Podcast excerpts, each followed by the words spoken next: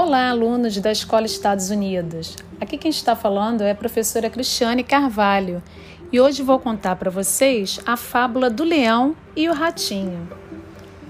Certo dia, dois ratinhos estavam brincando alegremente num bosque. À sombra de uma árvore, um leão tentava tirar uma soneca, mas não conseguia por causa dos ratos.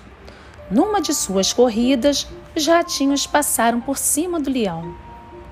Muito zangado com tamanho atrevimento, o leão saltou e encurralou um dos ratinhos, enquanto o outro fugia. O leão apanhou o ratinho com uma de suas garras. Se você me perdoar, suplicou o ratinho, eu ajudarei sempre que precisar.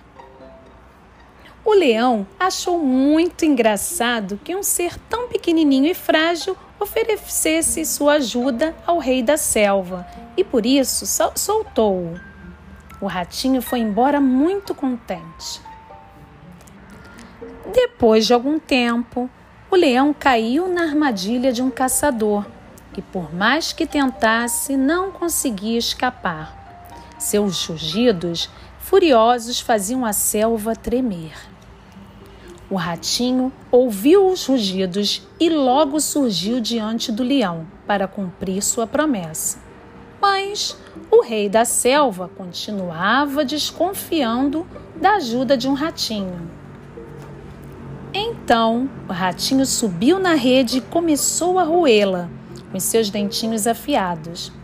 Finalmente conseguiu rasgá-la e libertar o leão.